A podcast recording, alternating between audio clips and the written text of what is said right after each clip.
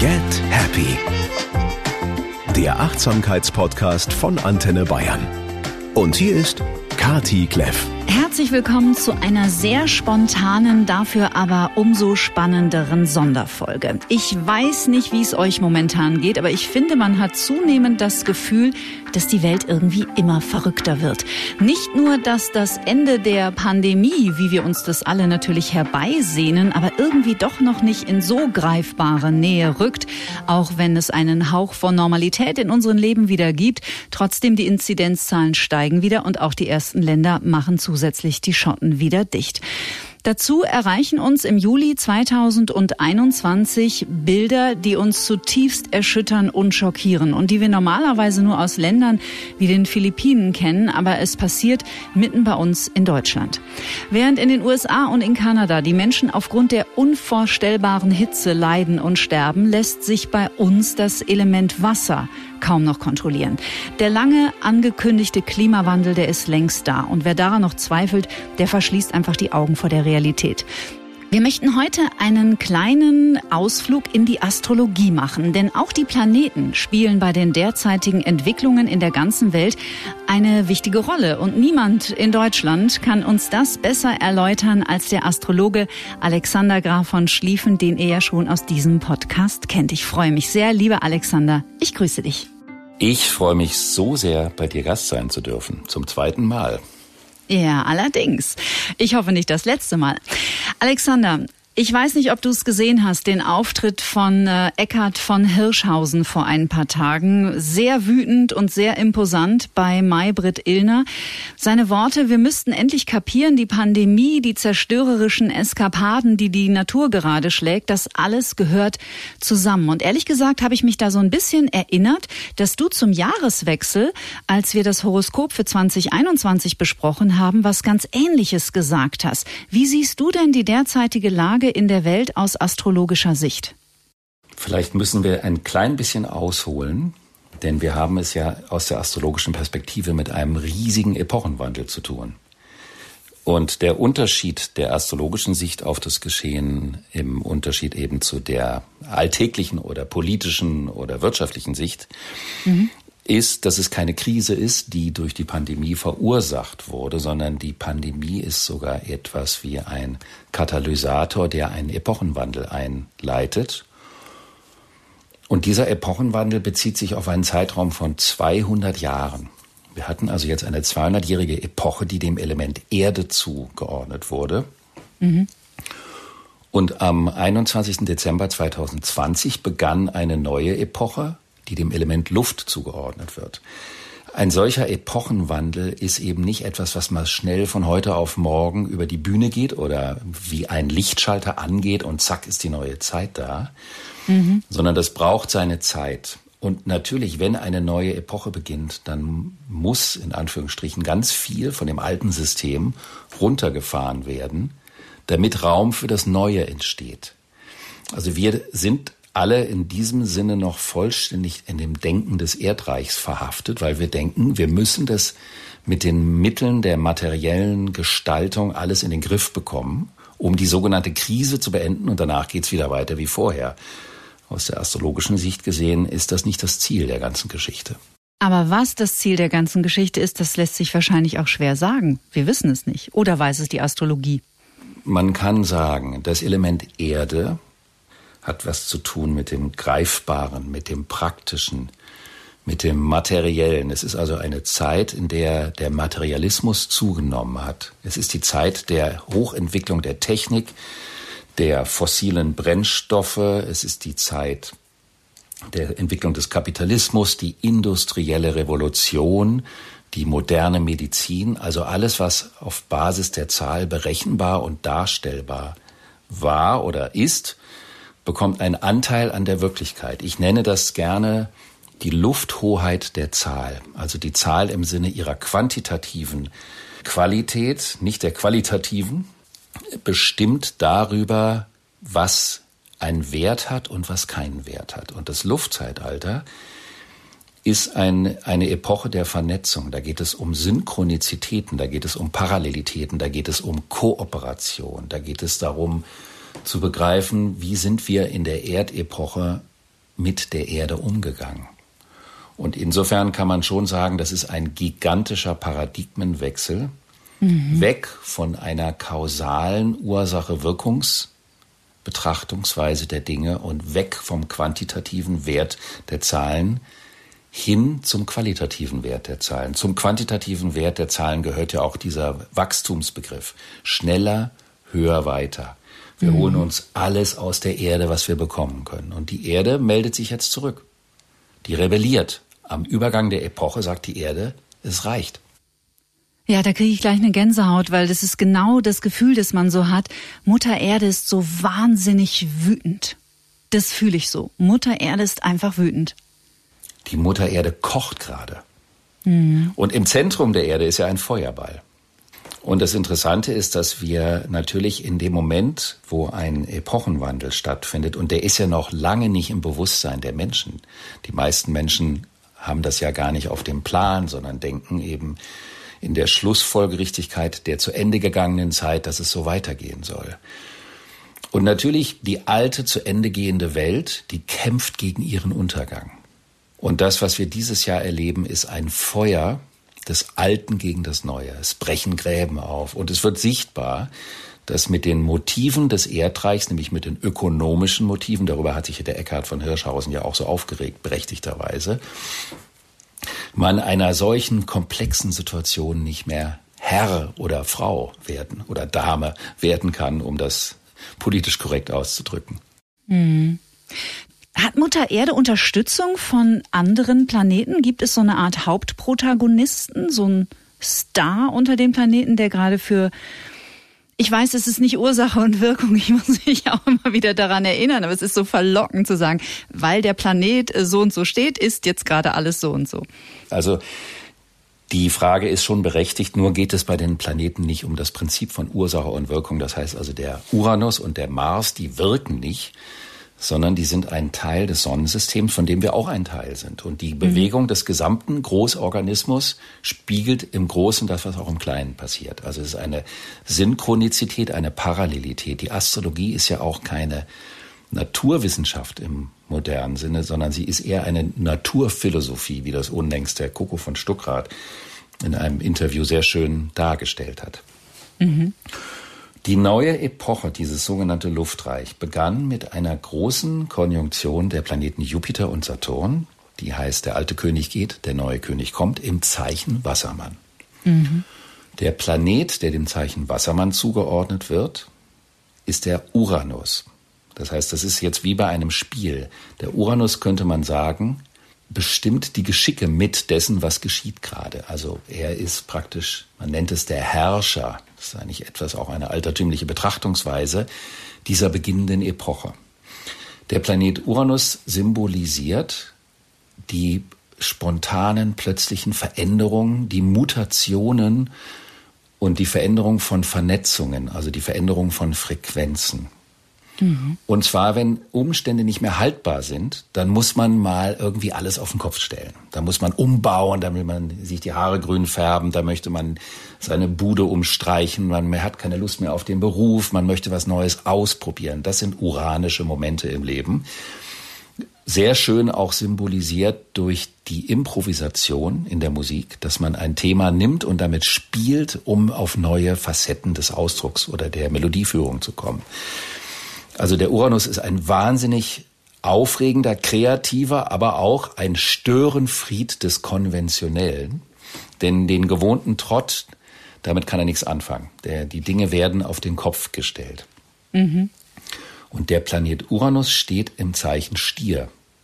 Das Zeichen Stier steht für den Körper, den Körper des einzelnen Menschen, also deinen Körper und meinen Körper, mhm. und den Körper Erde. Mutter Erde. Stier ist ein weibliches, fruchtbares Erdzeichen. Es geht um die Substanz der Materie, die Qualität der Materie im Sinne von unseren Körpern. Wie ist die physische Beschaffenheit und was brauchen wir zum Überleben? Was müssen wir essen? Und was haben wir gemacht? Wir haben uns an Mutter Erde bedient äh, im Erdreich wie an einem Kühlschrank in der, im Hotelzimmer. Wir haben die Mutter Erde leer gegrast. Ja, und schlimmer. Da hast du vollkommen recht. Hast du vollkommen recht. Und Uranus sagt die Beziehung zur Erde. Also Uranus ist die Beziehung soll sich verändern zur Erde Zeichen Stier.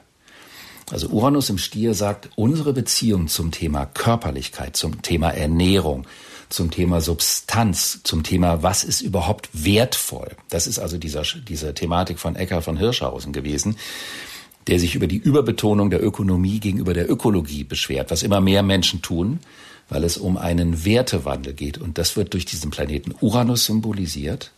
Und gleichzeitig steht dieser Planet Uranus in einer Spannung zum Planeten Saturn. Und der Saturn steht für die alten Strukturen, die erneuert werden müssen. Also treffen im Moment die alten Festhalter auf die neuen Revolutionäre. An allen Orten, auf allen Ebenen. Wahnsinn, es trifft es so. Und dann kommt jetzt im Sommer dazu, dass der Planet Mars, also die Energie, die, der symbolisiert die Kraft und die Energie, der ist über diese Spannungskonstellation gelaufen im Feuerzeichen Löwe.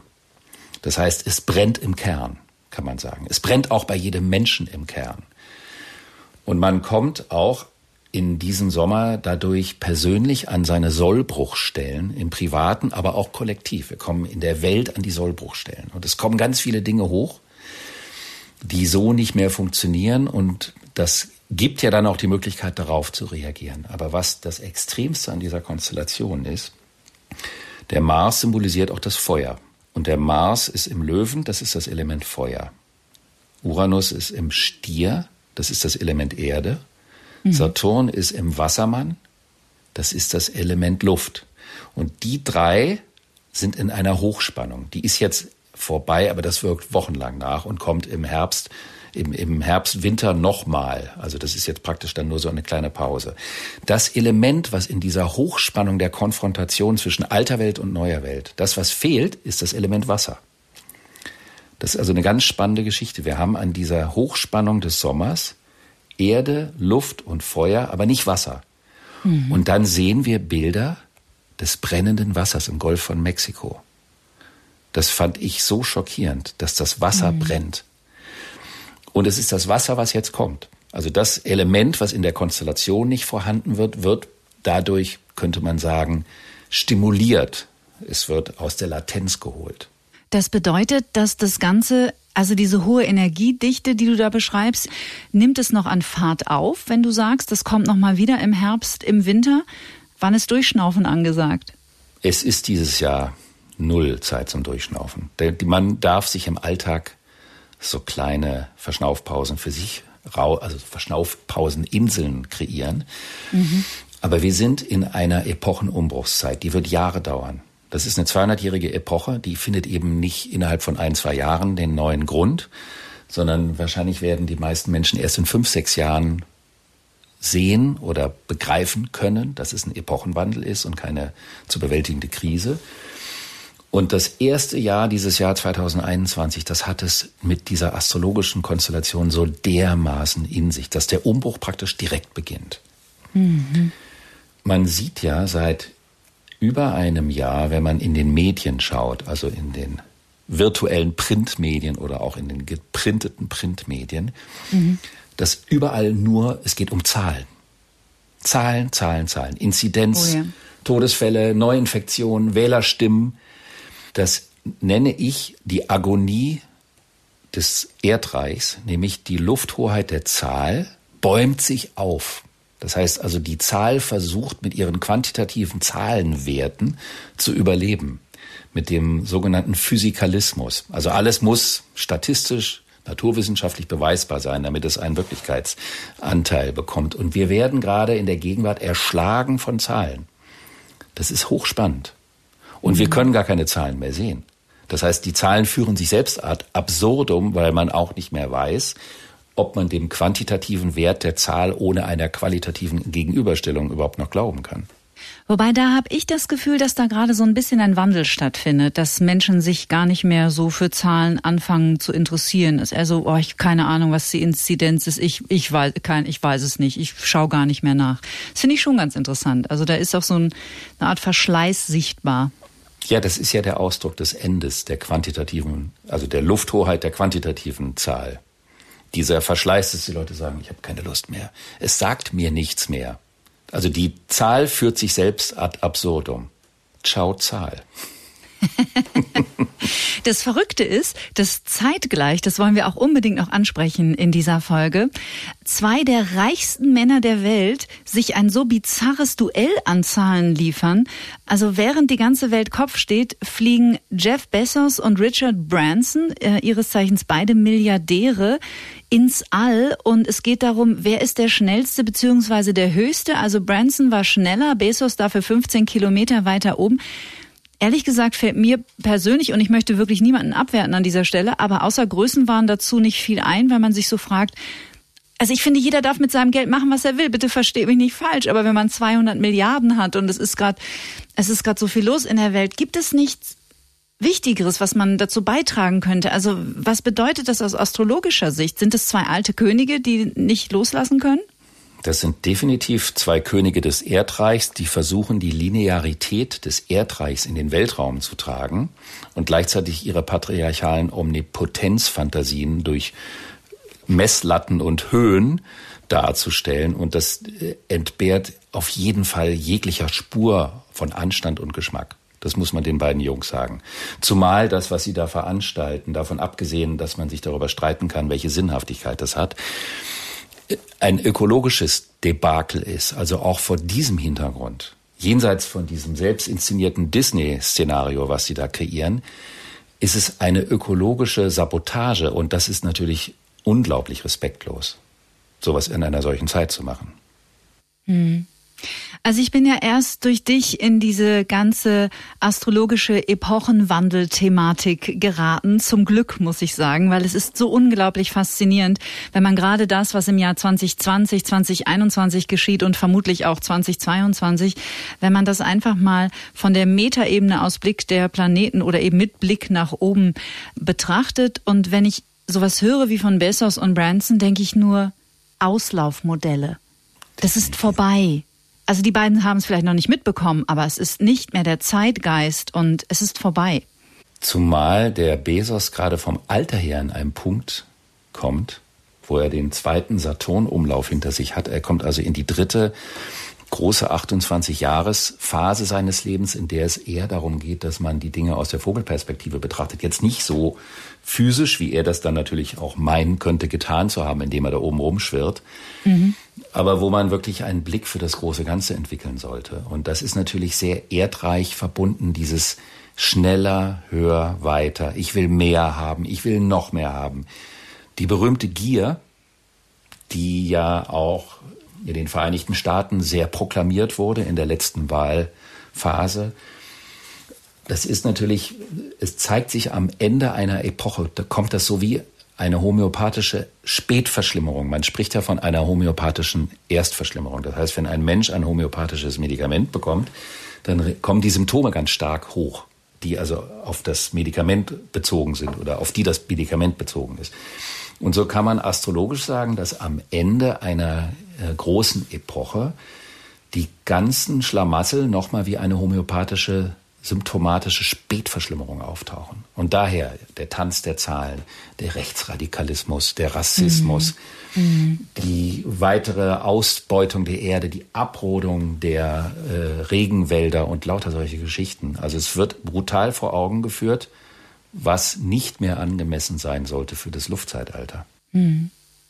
Gibt es Aufzeichnungen, in welchem Zustand die Gesellschaft und dieser Planet war, als es so etwas das letzte Mal gegeben hat, also was diese Konstellation angeht und auch, wir hatten ja nicht nur einen Zyklus, der zu Ende gegangen ist, sondern äh, mehrere, da wollen wir jetzt nicht einsteigen. Ich würde diese Folge einfach hier in den Show Notes verlinken und natürlich auch deinen Astropod in den Show Notes verlinken, weil da könnt ihr euch ohne Ende das ganze Wochenende könnt ihr da eintauchen und euch viele tolle Informationen holen.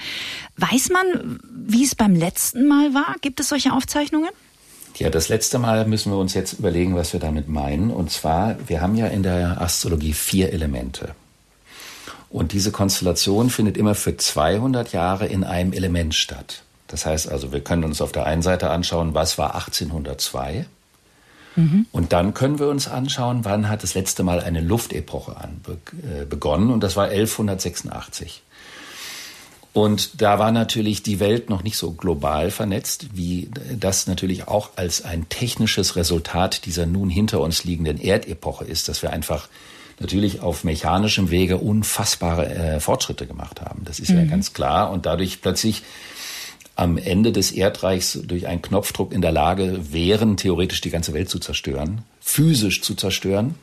Das ist natürlich eine Aussage, so war das natürlich in dieser Zeit nicht, aber das war der Beginn der Gotik. Und das Interessante ist, dass die Gotik ja den Himmel so stark einbezieht. Das heißt also, in der Gotik spielt die Symbolik des Jenseits, die Wolken, äh, die gotische Architektur strebt in den Himmel. Es ist eine Zeit, in der äh, der Idealismus eine ganz große Rolle spielte. Das wird auch jetzt wieder kommen, also das Ideelle und das Zurücktreten des Einzelnen vor dem Kollektiven, weil in der Gotik hm. der Einzelne ja in den Hintergrund trat. Wenn man sich zum Beispiel gotische Kunst anschaut, dann diese mittelalterliche mit den Goldhintergründen und diesen blau-roten gekleideten Figuren, da hast du ja nie Individuen. Du hast immer nur anonyme Figuren, weil der Mensch mhm. ist praktisch nur ein Repräsentant eines Prinzips. Und das kommt erst äh, mit der Renaissance, dass plötzlich das Individuum in den Mittelgrund rückt und infolgedessen plötzlich auch das Porträt und das Besondere wieder eine Rolle spielt. Und die Thematik der Wolken, weil hinter den Wolken, das ist jetzt ein bisschen ein Vorabzitat schon aus dem Buch, da habe ich nämlich in diesem Buch, was ich über den Epochenwandel geschrieben habe, auch drüber erzählt. Mhm dass ähm, der Himmel eine ganz große Rolle damals spielte als Projektionsfläche für die Menschen. Und da gab es die Wolken und hinter die, auf den Wolken saßen die Engelchen und über den Wolken war der liebe Gott, der Patriarch mit seinem langen weißen Rauschebart und da war das Jenseits. Und das Spannende an der ganzen Geschichte ist, dass wir heute auch wieder mit der Wolke zu tun haben, mit der Cloud. Die Cloud ist praktisch unser Himmel heutzutage. Wir haben den virtuellen Himmel und der virtuelle Himmel und die Internetkanäle sind praktisch so etwas, könnte man ein bisschen ironischerweise sagen, wie unser gegenwärtiges Paradies. Also was mich unheimlich interessieren würde noch zum Schluss, du hattest rechtzeitig und früh angekündigt und auch damit gerechnet, dass erstmal 2020 einiges auf uns zukommt. Aber ich weiß, auch du warst, ich sage jetzt mal von der Schnelligkeit und auch von der Heftigkeit ein bisschen überrascht. Wie geht's dir denn aktuell mit der Nachrichtenlage, so ganz persönlich aus astrologischer Sicht? Ich finde, das ist sehr anstrengend, wenn man sich die Nachrichten anschaut. Und das hat sehr viel damit zu tun, dass die Nachrichten natürlich noch ganz im Sinne des Erdreichs sind. Das heißt, es geht nur um Zahlen und Fakten. Und man merkt auch an dem Bewusstsein der Nachrichten, dass sie noch ganz in diesem alten Geist sind. Und deswegen ist es schwierig, wenn man sich zu sehr auf die Nachrichten bezieht oder sich zu sehr darauf einlässt, dann kann das sehr anstrengend werden, weil man sich in einem Strudel von Gedankenwelten verliert, die einen unheimlich runterziehen können. Also ich habe auch manche Leute, die dann äh, im letzten Jahr den ganzen Tag Nachrichten geschaut haben. Ich habe gesagt, du, ich erlaube dir jetzt nur noch einmal pro Tag Nachrichten. Sehr gut. Damit du dich nicht so in den Keller ziehst. Aber natürlich gibt es eben auch ganz viele Gegenbewegungen. Und diese Geschichte mit dem Eckhard von Hirschhausen ist ja auch so eine Sache gewesen, in der sich gezeigt hat, dass es wichtig ist, dass man zwischendurch eben auch eine Gegenhaltung einnimmt. Und das fand ich auch sehr erfrischend. Hm. Ich bin so gespannt, mein Lieber. Ich danke dir so sehr für die astrologische Einschätzung der derzeitigen Geschehnisse in unserer Welt. Wir dürfen zumindest an dieser Stelle verraten, dass das nicht unser letztes Gespräch war. und es war wie immer zauberhaft mit dir und ich bin so gespannt auf das, was kommt. Und ich möchte mich auch bei dir bedanken, dass du diesem Thema die Möglichkeit gibst, dass man das in die Welt rausbringt und dass man darüber spricht, dass man das teilt und das mit deiner Art sowieso. Ach, so gerne. Vielen, vielen Dank. Den Astropod von Alexander, den findet ihr hier in den Show Notes, auch seine sonstige Arbeit. Und wie gesagt, die Folge, die wir bereits gemeinsam gemacht haben, auch die verlinke ich in den Show Notes. Und noch ein Ansatz, ähm, nachdem du gerade diesen Nachrichtenkonsum und wie man da verrückt werden kann, wenn man den ganzen Tag Nachrichten hört, warum das so ist, warum nämlich unser Gehirn auf sowas extrem anspringt, da hänge ich gleich auch noch die Hirnforscherin Dr. Britta Hölze mit dran, die erklärt das nämlich exzellent. Alexander, ich freue mich auf ganz bald. Vielen tausend Dank. Und das Wichtigste zum Schluss, ein Riesendankeschön an euch nämlich fürs Zuhören, dass ihr diesen Podcast teilt und für eure fünf Sterne auf iTunes. Vielen, vielen Dank. Wenn ihr mal Vorschläge habt oder Fragen oder irgendeinen sonstigen Input, ich freue mich immer über eine Nachricht auf Instagram. Hier geht's weiter in einer Woche. Dann spreche ich mit dem wunderbaren Singer-Songwriter Adrian Winkler darüber, was es bedeutet, ein bewusstes Leben zu führen. Ich freue mich, wenn ihr dabei seid. Bis dahin bleibt gesund, zuversichtlich und neugierig. Get Happy. Der Achtsamkeitspodcast von Antenne Bayern.